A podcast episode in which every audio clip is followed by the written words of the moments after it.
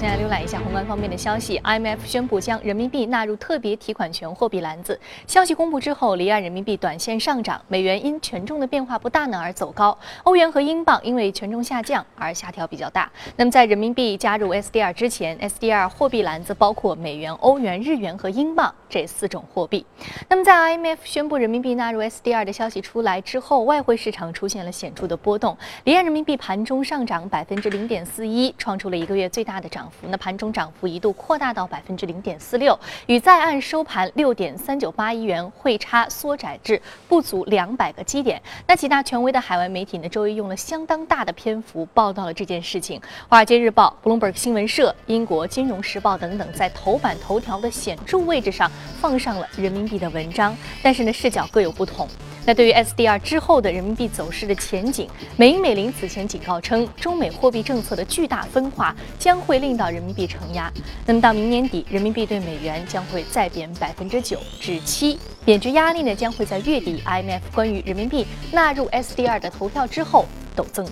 那么这次 SDR。将人民币纳入其中，是使得外汇市场的这个波动显著的增加。除了说离岸人民币上涨之外，美元指数隔夜呢也是刷新了八个半月以来的新高，上涨百分之零点二五，达到了一百点三一。欧元、英镑、日元均是下挫。那么这其中呢，欧元对美元刷新了七个月的新低，是一点零五六五；英镑对美元刷新七个月新低，是一点五零零一。本月呢，美联储以及欧洲央行将相继召开议息会议，市场普遍预期啊，欧洲央行将会。在周四的议息会议上，进一步扩大量化宽松的措施，同时呢，进一步下调已经是负利率的存款利率水平了。那么再看到美联储，美联储呢将在本月十五号到十六号召开议息会议，那么加息将是大概率事件。分析师认为，随着欧美货币政策一松一紧出现分化，欧元贬值与美元升值均成为了大概率事件。欧元与美元出现了平价的脚步，也已经是越来越近了。好，刚刚我们浏览完了宏观方面的消息，特别是非常重要的是，IMF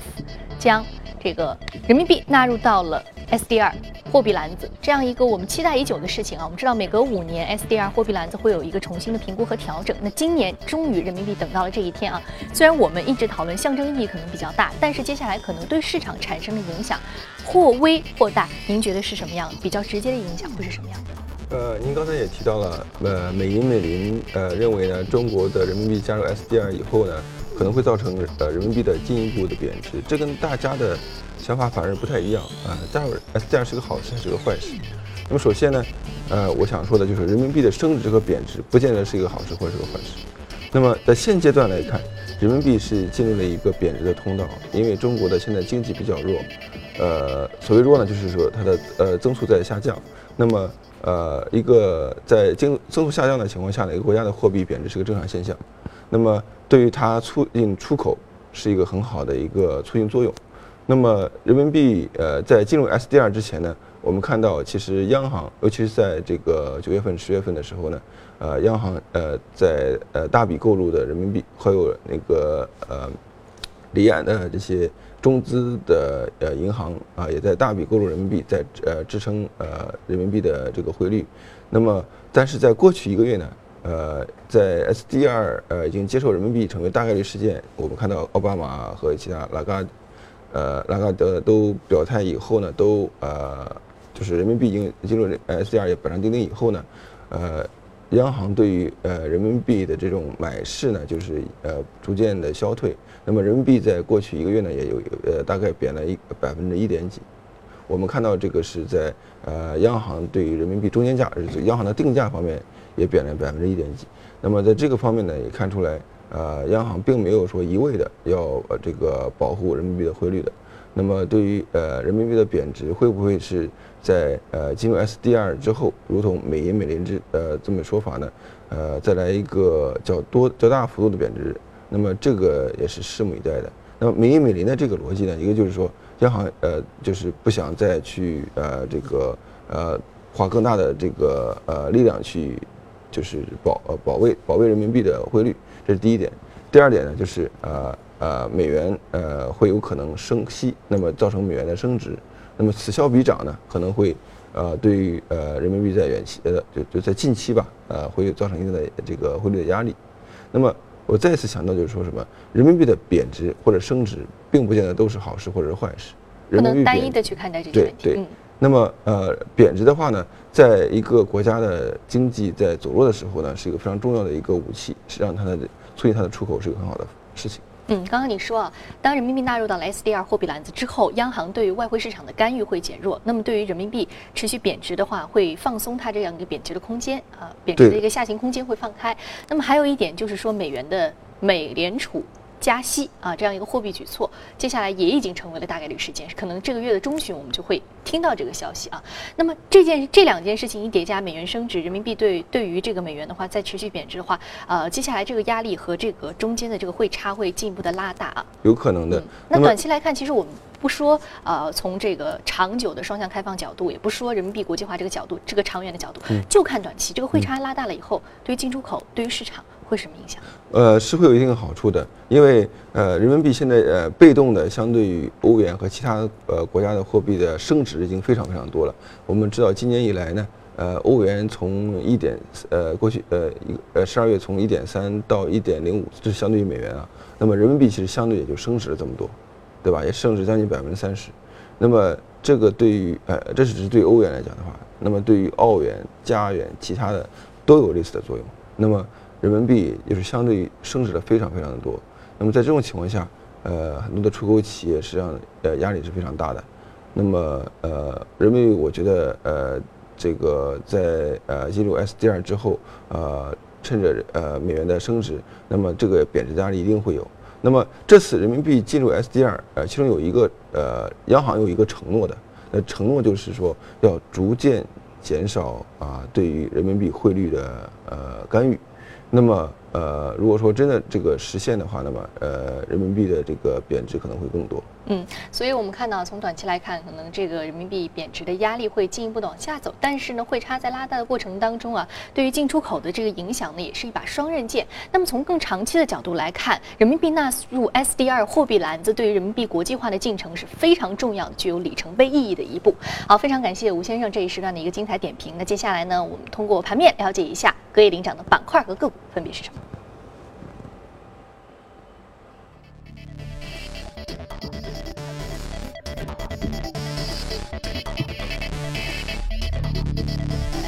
个股方面，个股方面，个股方面是医疗实验和研究、生物技术、软饮料、化工和油气板块的个股是领涨。我们今天要说的是爱康国宾，一只即将私有化回归的一只中概股啊，是医疗实验和研究板块上涨幅度是百分之十六点二八，目前的价格是十九点五美元每股。爱康国宾已经发出了私有化邀约了，而且很有意思，有一个它的竞争对手啊，借江苏三友上市的一只这个体也是体检类的个股，对它也是进行了这个私有化邀约的这样的一个邀请，啊，应了它这个私有化邀约。对，嗯，那这很有意思的，就是呃，我们在呃美呃中美国的上市的中概股，呃，看到了中国的一家呃中国企业呢。被恶意收购，那么恶意收购这件事情呢，在国内呢，现在也渐渐呃，也这个名字啊，呃，这个也渐渐就是被大家所知了。就是说，一个公司的管理层，他在没有呃这个被对跟对方达成协议的时候呢，对方就发出了这个收购的邀约，那就叫恶意收购。这个所谓的恶意，并不是说我们通常的意。理解上是种恶意，只不过它只是一个专有名词，只是一个专有名词，只是说它的这个公司的管理层并没有同意。那么没有同意的话呢，那么这个新的管呃，如果新的公司收购这个老呃这个上市公司以后呢，如果说上市公司管理层不同意的话呢，有可能就是呃就是说上呃被收购以后，如果收购达成之后呢，上市公司的这个管理层就会被 fire 掉，被被解雇掉。那么，所以说这是恶意收购这两恶意这两个词，就是架空管理层，对对，然后将团队换成了另外一波团队，然后将自己的职业经理人变成管理层，对的。那么，呃，这个爱康呢，它是本来的它的管理层本身对自己的公司就有一个收购的要约，就它要私有化。那么本身呢，呃，他的公司呢，就是说，呃，他的现在呃最大的股东的个人股东呢，就是他的现在 CEO 呢控股百分之十，后呃，对不起，不到百分之十，最大股东呢实际上是那个。高盛，高盛控股控股百分之十，但是现在每年呢，呃，这个也就是借江苏三友上市的每年大健康，对，每年呢，他想呃或者三友呢，呃收购呢，但是三友背后呢有包括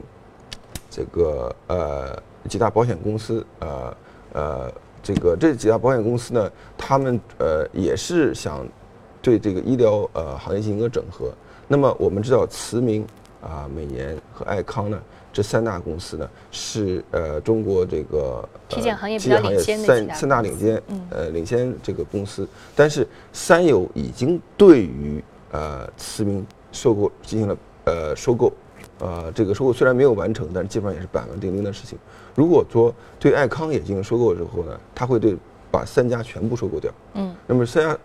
其实，在这个，在这个呃体检方面呢，这三家的整个的市场份额也并不是很大。嗯。呃，这个整呃主要的呃份额还是把持在地方医院手中。嗯。但是这三家呃体检机构的这个呃这个这个。势头呢还是非常猛的。虽然说都把握在这个医院当中，但是我们说到这个民营医院啊，逐渐就是名字进入到医疗领域啊，这个步伐是越来越快。那么每年大健康也好，慈民体检也好，是爱康国宾也好，三足鼎立。那现在这三足如果通过资本上运作变成一家的话，那么显然无论是这国有医院还是民营医院，接下来如果想竞争体检这个行业的话，可能这还可能是一个潜在的龙头老大，对对吧？呃，所以说刚刚我们看到这一场资本运作的这个事件啊，我们应该是值得关注的，因为这对于整个医疗行业，特别是。体检行业将会是成为一个行业洗牌格局的开始。好，非常感谢吴先生对于这一时段点评。你是正在播出的《从华尔街到陆家嘴》。那刚刚呢，我们说到了 爱康国宾的私有化进程的道路之上呢，也是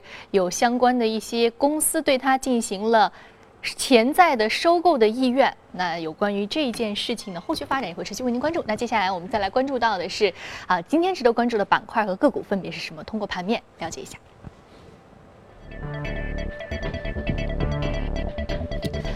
通用汽车啊，GM 下跌是百分之零点四七，目前价格三十六点二美元每股。汽车板块，通用汽车。嗯，呃，最近一段时间呢，国内的汽车行业呢，呃，一改上半年的这个颓势啊，那么下半年的这个增长还是比较明显，尤其是过去两个月呢，呃，近甚至达到了双位数的增长，十一月份双位数增长应该是成为定局了。那么。呃，GM 呢，呃，它在中国的呃和美国这两大市场是它最大的这个支撑。那么，所以说最近三个月呢，GM 的呃股价走势也非常的好，大概上涨百分之三十左右。那么它在美国的呃，当然销量也相当的不错啊。中国的最近呃几个月的销量也相当的好。那么大家对以前对中国的这个乘用车市场的担心呢，也就是基本上消散掉了。那么中国的经济从这里来看的话，至少是这个汽汽车这个市场呢，啊啊还是比较好的，比较健康的。那么从这里来看的话呢，呃，中国国内的其实呃汽车呃股票呢，最近一段时间呢，也随着国内的汽车市场的这个呃复苏，呃也走势相当不错。那在这里呢，呃呃尤其增长比较好的就是有 S 呃 SUV 比较多的，或者是这个新能源车比较多的。那么还有一些呢。呃，这个汽车配件啊，零配件呃生产商呢，它表现尤其之好，呃，因为他们跟呃不光是呃就是对国内的汽车呃可以呃生产呃它的 supply，对国外的汽车呢，像出口美国啊或者出口其他国家呢，也有相当好的这个出口。我们来看一看汽车板块相关的标的，是比较值得关注的是上汽集团、一汽轿车、长安汽车、广汽集团、长城汽车、江铃汽车、长安汽车、宇通汽车和比亚迪等等。嗯，另外呢，A 股汽车零部件板块值得关注的包括微福高科、骆驼股份、悦达投资、君盛电子、万象前朝等等。好，那以上呢，我们刚刚聊了一下汽车板块啊，汽车板块值得关注的相关的个股标的也为您介绍到这里。这里是正在播出的《从华尔街到陆家嘴》，非常感谢吴向军先生今天精彩的解读。那今天播出的内容呢，也可以通过我们的官方微信公众号“第一财经资讯”查看。另外，你有什么样的意见和建议，也可以通过微信留言。此外，您可以到荔枝和喜马拉雅电台搜索“第一财经”进行收听。